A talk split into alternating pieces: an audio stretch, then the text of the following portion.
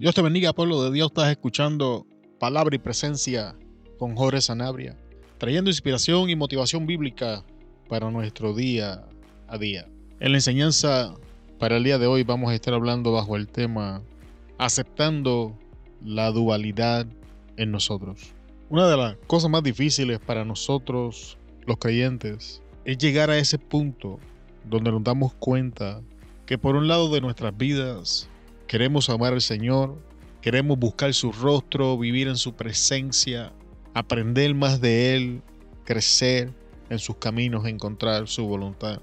Y al mismo tiempo llegar a la realización de que por un lado quiero buscarle, pero por el otro le ofendo. Y muchas veces, amado hermano, en nuestras congregaciones nos enseñan que tenemos que ser santos como Él es santo, que tenemos que buscar la paz con todo y la santidad sin la cual nadie verá al Señor. Y nos enseñan estos versículos que hablan de la santidad de Dios, de la pureza de Dios y que debe, debe de reflejar en nuestras vidas. Y todos estos versículos son ciertos, es lo que la palabra enseña, es lo que la palabra dice. Sin embargo, si dejamos la historia hasta ahí, la historia está incompleta. Y ni aún ni las personas que nos enseñan estos versículos pueden vivirlos ellos mismos. Y decir que lo hacen es una mentira, porque la escritura enseña, por cuando todos pecaron, fueron destituidos de la gloria de Dios. La Biblia enseña que todos nos descarriamos como ovejas, cada quien tomó su camino. Entonces, amado hermano, ¿cómo enfrentamos esta situación? ¿Cómo enfrentamos la realidad de que mi peor enemigo no es el diablo, no es el mundo, no son los demonios, no son las personas que están afuera, no son ni los hermanos de la iglesia. ¿Cómo manejamos que, que lo que me hace la vida tan difícil en buscar al Señor está dentro de mí? ¿Cómo acepto la realidad de que en un momento le digo a Dios, Dios te amo, Dios quiero vivir en tu presencia, y quizás minutos más tarde mis ojos están mirando cosas que no deben de mirar. Los apetitos en mi naturaleza se revelan en contra de los deseos del Espíritu en mí. Quiero confesarte, amado hermano, que esto es una realidad en mi vida. Que yo también enfrento estas circunstancias, que yo también enfrento estos deseos. Y que las enseñanzas cliché no han funcionado para mí. Estas enseñanzas donde te dicen ora, ayuna, lee la Biblia y, vas a superar tal y cual cosa. Y no me malinterpretes. Si sigues palabra y presencia te vas a dar cuenta que estudiamos la palabra, leemos la palabra, creemos en estas cosas. Pero cuando dejamos parte de la historia y enseñanza bíblica fuera, es un cliché, es una historia incompleta, es una herramienta que el enemigo puede utilizar para frustrar nuestras vidas y engañarnos. Entonces, ¿qué hago cuando salgo de un ayuno y veo que mi conducta no cambia? ¿Qué hago cuando salgo de una vigilia y me doy cuenta que mis apetitos continúan igual, que mis ojos siguen obsesionados mirando lo que no tienen que ver, que mi boca continúa obsesionada hablando lo que no tiene que hablar, que mis oídos continúan obsesionados por escuchar lo que no deben de escuchar. ¿Qué hago? Cuando me doy cuenta que esta maldad habita en mí. Y en el día de hoy me gustaría compartir contigo las declaraciones de un hombre en la Biblia que pasa por una lucha como esta y nos da la contestación al problema. Y ese hombre se llama el apóstol Pablo y el capítulo en el que quiero concentrarme es el capítulo 7 de los Romanos. No vamos a decir versículos en específico los vamos a citar. Puedes, puedes ir a Romanos 7 y, y verificar la evidencia, leerlo por ti mismo y estudiarlo para que llegues a tus propias conclusiones del capítulo. Y en este capítulo el apóstol Pablo expresa que dentro de él se encontraban dos leyes que se oponían entre ellas. Que por un lado él mismo quería buscar a Dios, quería agradar a Dios, quería vivir en la palabra de Dios. y que, ese deseo se encontraba en su interior, en, en, su espíritu, pero que entonces encontraba que había otra ley que se manifestaba en sus miembros y se daba cuenta que la misma ley que estaba diseñada para bendecirlo lo hacía a pedazos, porque mientras más conocimiento adquiría, más podía ver estas cosas en su vida. E, es por eso que sea, porque yo no conocería la codicia si el mandamiento no dijera no codiciarás. Y la lucha se vuelve tan intensa en la vida de Pablo que Pablo exclama en este capítulo, oh miserable de mí. Y yo sé, amado hermano, que hemos estado ahí. Hemos estado en ese momento donde nos sentimos miserables, donde vemos con claridad estas dos leyes operando en nuestra vida y estamos frustrados, estamos irritados y las herramientas y los clichés no funcionan. Nada de lo que nos dicen, nada de lo que nos enseñan da resultado. Los hábitos no se van a ninguna parte. Los ojos no se quedan donde tienen que quedarse. Eh, atamos, desatamos, declaramos, reclamamos, pero nada funciona ayunamos, oramos, estudiamos la palabra, pero entonces nos pasa al igual que Pablo, mientras más conocimiento bíblico recibimos, más miserable nos sentimos, porque vemos nuestra vida tal como es bajo el lente de la palabra. Y es en esta parte donde muchos creyentes se rinden. Es en esta parte donde muchas personas desisten en la batalla desisten en la lucha. Es en este conflicto justamente donde mucha gente dice eh, el Evangelio no es para mí. Y en esta historia el apóstol Pablo nos enseña la solución al problema. ¿Quién me podrá liberar de este cuerpo de muerte? Y vamos a definir qué es el cuerpo de muerte antes de, de brindar la solución. El cuerpo de muerte era una sentencia romana donde tomaban el cuerpo de alguien muerto y lo ataban al cuerpo de alguien vivo. Y según el cuerpo muerto se iba descomponiendo, todos esos tóxicos iban penetrando al cuerpo del vivo y eventualmente los gusanos que salían del cuerpo muerto comenzaban a comerse el cuerpo del que estaba vivo hasta que lo llevaban a la muerte. Pablo se sentía de esa manera. Pablo se sentía como alguien vivo, cargando en él algo que está muerto, que está corrupto, que está contaminado y que esa contaminación estaba penetrando en él, estaba comiéndose la vida en él. Y al igual que la sentencia, no podía hacer nada al respecto. Así que como puedes ver, la, la Biblia nos enseña que no somos los únicos que enfrentamos esta sensación de impotencia en contra de la lucha eh, eh, de, nuestro pecado, nuestros apetitos y nuestros deseos. Que un gigante de la fe tiene la honestidad suficiente para expresar en Romanos 7 que Él estaba ahí y aquí está la solución a su problema. Pero gracias doy a nuestro Dios y Padre por nuestro Señor Jesucristo. La solución a nuestro problema es Jesús es confiar que lo que Jesús hizo es suficiente. Es confiar que en la cruz del Calvario Jesús venció y que la gracia es suficiente. Este mismo apóstol Pablo nos enseña. No recuerdo la epístola, no recuerdo si es Gálatas, pero puedes hacer una búsqueda del texto porque te lo voy a citar.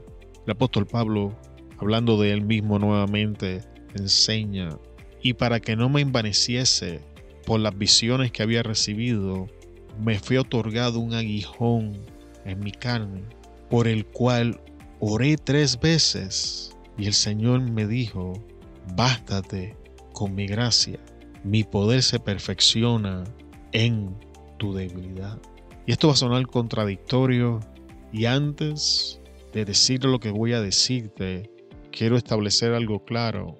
No le estoy dando licencia a nadie para vivir en pecado para deshonrar la palabra del Señor, para entregarse a, fornicación, adulterio, pornografía, cual sea la práctica pecaminosa de nuestra preferencia. No, no es eso lo que estoy diciendo. No estoy diciendo que la gracia cubre o es una excusa para vivir intencionalmente en el pecado. No es eso lo que estoy diciendo. Lo que estoy diciendo es que la gracia es suficiente para mantenerme en los pies de Cristo en mi lucha. Lo que estoy diciendo es que la gracia es suficiente mientras alcanzo la madurez que necesito para, poder manejar el área de mi vida. Si no me equivoco, en el libro de los Hebreos se nos enseña que mientras el heredero es niño no es diferente a un esclavo, porque otro maneja su herencia. Hay cosas en nuestra vida, amado hermano, que quizás en este momento queremos cambiar, estamos luchando en contra de ella. Dios sabe que las estamos resistiendo, pero una y otra vez fracasamos en nuestros intentos. Una y otra vez nos encontramos cediendo ante la tentación entre estas áreas en nuestra vida. Una vez más nos encontramos cediendo ante los apetitos de nuestra carne y después nos sentimos miserables, después nos sentimos culpables y entonces escuchamos esta gente que dice no estás orando suficiente, no estás ayunando suficiente. Ese no es el problema, amado hermano, es que no hemos crecido, no hemos madurado en el área que estamos trabajando. Y créeme que la información no es lo que va a generar el cambio. Sigue buscando del Señor, sigue orando, sigue estudiando la palabra, pero ten en mente que la gracia es suficiente. Pero Pablo nos enseña algo más profundo en el versículo. Pablo nos enseña que hay cosas que vamos a tener que aprender a vivir con ella. Que hay cosas que Dios va a permitir en nuestra vida que están diseñadas para bofetear nuestro orgullo, nuestra arrogancia, nuestro sentido de santidad, nuestro sentido de autosuficiencia, para mantenernos postrados a los pies de Cristo, para que Él pueda seguir haciendo uso de nosotros. No voy a entrar en la especulación de qué era el aguijón de Pablo. Unos dicen que eran los ojos, otros dicen que eran problemas masculinos porque estaba soltero. Hay distintas teorías, ninguna me importa en este momento.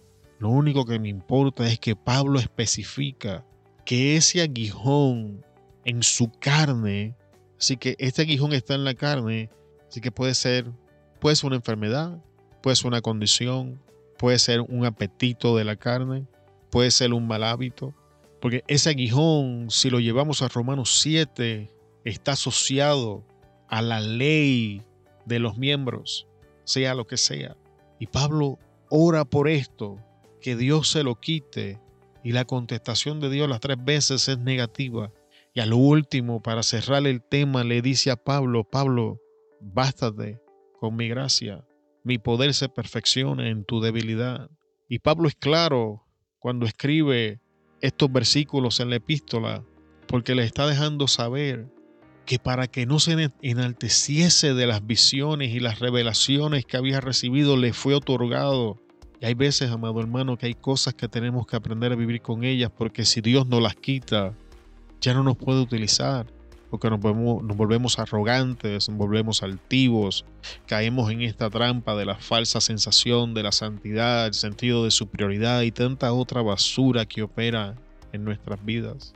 Yo no me comparo con Pablo en, el área ministerial ni pretendo hacerlo, pero definitivamente ver a Pablo experimentando una lucha con la que yo vivo me ayuda.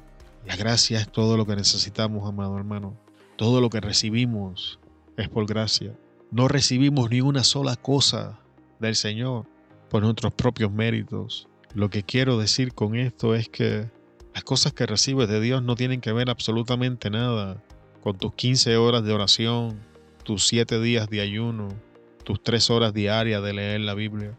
Esas no son las cosas que te hacen digno o digna de recibir del Señor. Lo único que nos hace digno ante su presencia de recibir es el sacrificio de Cristo Jesús. Y es por eso que Pablo cierra el capítulo 7 de Romanos diciendo gracias de hoy al Dios Padre por nuestro Señor Jesucristo. Y empieza Romanos 8 diciendo, ahora pues, ninguna condenación hay para los que están en Cristo Jesús. Bueno, hermano, sigue en tu lucha, no te rindas, sigue luchando en contra de tus apetitos. Entiende que es por gracia. Incomodan, molestan, sobre todo cuando vamos al Señor y realmente queremos vivir como Él dice que tenemos que vivir. Casi no uso esta expresión, pero en el día de hoy te voy a decir, Dios conoce tu corazón. Sigo orando para que alcances el crecimiento y la madurez y tomes dominio de algunas áreas. Y en cuanto a las otras, confía en su gracia. Su poder se perfecciona en tu debilidad. Abraza, hermano, la dualidad en tu vida. Entra en paz de que tu hombre interior quiere deleitarse en el Señor, en la Escritura, en su presencia, pero también entiende que hay una ley en tus miembros que está luchando por tomar dominio en tu vida. Sigue orando, sigue ayunando, sigue leyendo la Escritura y fortaleciendo a tu hombre interior. Y dejemos que Dios sea Dios y haga su voluntad. Porque al final de todo lo dicho y hecho, somos salvos porque Él nos hizo salvos en Cristo Jesús. Somos vencedores porque Él venció. Somos santos porque Él nos santificó y todo nos alcanza por su gracia. Así que abraza, acepta la dualidad en ti, rechaza la condenación y esa sensación de miserable. Ve de rodillas y dile, Señor, tu gracia es suficiente, tu poder se perfecciona en mi debilidad. Soy polvo, pero úsame para la gloria de tu nombre. Si para algo te sirvo, Señor, úsame. Aquí estoy, envíame a mí. Te bendecimos en el día de hoy, te damos muchas gracias por estar con nosotros en otro episodio de Palabra y Presencia. Se despide Jorge Sanabria de ustedes, te esperamos en la próxima enseñanza. Hasta luego.